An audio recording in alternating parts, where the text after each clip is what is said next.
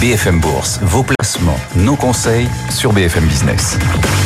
Bon, la sensation du jour à Paris, c'est bien sûr le plongeon de téléperformance. Alors, c'était pire ce matin. Le titre perdait jusqu'à 28%. Là, le titre perd 13% cet après-midi parce qu'une fintech suédoise, Klarna, a annoncé développer avec OpenAI une intelligence artificielle pouvant faire le job. En tout cas, une partie du job. Téléperformance est sanctionnée. Emmanuel Hopman nous rejoint, cofondateur de RAM Active Investments. Bonjour, bienvenue. Bonjour. Euh, c'est une vraie surprise ou pas l'annonce de cette euh, fintech euh, suédoise qui nous dit avec cette IA pouvoir faire le travail de 700 téléopérateurs, ce qui viendrait effectivement concurrencer Téléperformance? Pour moi, c'est pas réellement une surprise. La question, c'est le timing. Euh, on sait qu'on a des modèles de texte aujourd'hui qui sont extrêmement puissants qui nous permettent euh, qu'on peut euh, en fait customiser aux besoins de chaque entreprise. Et euh, donc l'annonce d'avoir une AI, un chatbot qui puisse couvrir des besoins équivalents à 700 personnes et qui puisse répondre à 2 millions de requêtes sur un mois, c'est pas une surprise. Je pense que c'est que le début. Euh, on a un outil qui est fantastique, qui est vraiment disruptif, qui va nous permettre euh, d'intégrer au sein de beaucoup d'entreprises, au sein de beaucoup de secteurs, des automatisations de process euh, importantes et ça va enfin, mener à une revue de beaucoup de business models euh, au sein des industries. Oui, on, on, se dit que c'est un signe de plus des nombreuses ramifications à venir de l'intelligence artificielle. Voilà, on a cette fintech suédoise là, euh, il y en aura beaucoup d'autres sans doute. Enfin... Oui, ouais, alors complètement. nous, alors de notre côté, on est systématique, enfin la gestion d'actifs systématique, mmh. et donc on utilise l'IA pour intégrer de nouveaux inputs, de nouveaux, de nouvelles données dans les process. L'IA aujourd'hui, elle nous permet de traiter des milliers de news tous les jours sur des milliers de titres qu'on n'aurait jamais eu la possibilité de traiter sans ça. Il aurait fallu des centaines d'analystes pour traiter cette information. Et donc quelque part, c'est l'IA vraiment. C'est pas l'IA générative, ça. C'est l'IA. Alors là, on utilise des modèles de texte, ouais. des modèles de langage qu'on euh, customise à nos besoins. Donc on les utilise pour interpréter l'impact des news sur les sociétés.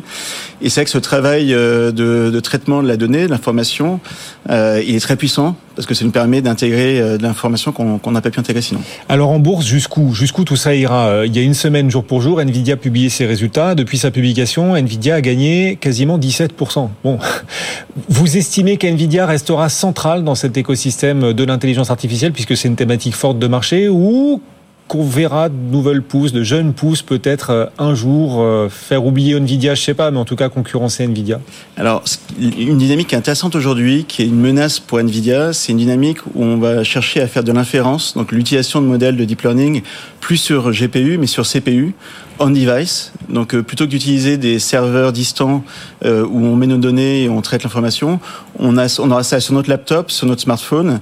Et, euh, et donc c'est c'est un vrai risque pour le business model de, de Nvidia, pour les GPU, dont Nvidia est leader. Euh, et donc ça, ça, peut amener en effet à un ralentissement de la croissance assez forte euh, d'ici, je dirais, 12-18 mois. Euh, on a plusieurs players qui sont positionnés sur le sujet. Qualcomm, il y a deux jours, annonçait des CPU fine-tunés sur, sur l'IA. Euh, Google, en fin d'année dernière, a annoncé les Tensor G3 qui, euh, de la même manière, permettent d'avoir des, euh, des, du processing mm. très rapide sur smartphone. C'est l'IA embarqué, c'est l'IA dans votre poche. C'est pas, c'est pas, voilà, votre smartphone ne ferait pas appel à des data centers, etc., des IA lointaines, etc., mais vous auriez dans votre téléphone même de l'IA. Et ça, ça pour Nvidia, c'est pas bon. C'est pas bon parce qu'Nvidia fait des GPU et donc euh, fournit des data centers, des gros serveurs. Et donc euh, sur les CPU, il y aura d'autres euh, ça permettra de distribuer un petit peu cette, cette croissance de l'IA et donc euh, bah, de, de, créer un peu plus de diversification sur le, sur le secteur. Une autre tendance qui est aussi très intéressante, c'est jusqu'à euh, il y a deux ans, on a eu des modèles qui ont explosé en taille. Des modèles qui faisaient donc euh, les modèles de texte, ils faisaient 100 millions de paramètres en 2018. Euh, GPT-4, c'est plus, estimé à plus d'un trillion de paramètres, donc des modèles 10 000 fois plus grands en quelques années. Euh, la tendance des deux dernières années, c'est des modèles de plus en plus petits, euh, des modèles plus intelligents, euh, moins euh, gourmands en termes de compute, et donc des modèles qui ont moins besoin de hardware. Et c'est une autre tendance qui, je pense, est très intéressante. Et moins énergivore aussi, alors Moins énergivore, plus écologique aussi. Donc, c'est vrai que c'est une vraie question aussi du fait de ce développement du, du deep learning. Et donc, mais ça, c'est aussi une menace pour Nvidia parce qu'on on va, on, a, on essaye d'aller vers l'économie, vers des modèles plus petits, donc moins de compute et plus facile à entraîner aussi. Vous avez cité quelques-uns des peut-être futurs concurrents, en tout cas de taille, on verra face à Nvidia, ceux qui pourraient prendre le relais, je sais pas, mais en tout cas venir, euh, voilà, tailler des croupières. On va plutôt essayer de le dire comme ça. Horizon 12-18 mois, vous citiez Qualcomm. Euh, on peut, on peut en citer d'autres? Alors Qualcomm, Google se sont bien positionnés sur, euh, en fait, ces AI processing units.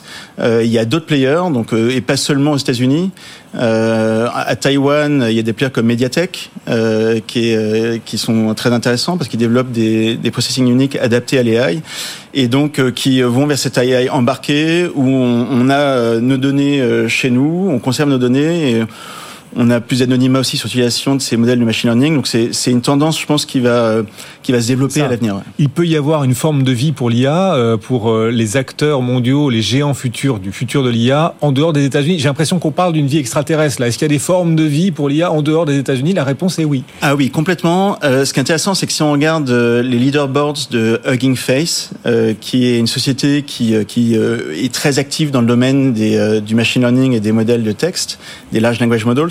Le leaderboard aujourd'hui, euh, au top, on a des modèles chinois euh, qui viennent d'Alibaba, donc euh, modèle QN qui font 72 milliards de, de paramètres. Euh, donc oui, clairement, il y a d'autres players en Chine notamment. Je disais à Taïwan euh, pour le hardware, mais donc il y a, il y a deux écosystèmes que l'écosystème US sur le sujet. Ouais.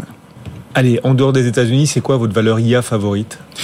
Euh, alors, je citais, je citais Mediatek euh, à l'instant. Je pense que c'est un, c'est, bah, sont des sociétés intéressantes. C'est une société intéressante parce que c'est que il y a le processing. Enfin, euh, il y a des niveaux de valorisation qui sont pas encore extrêmes.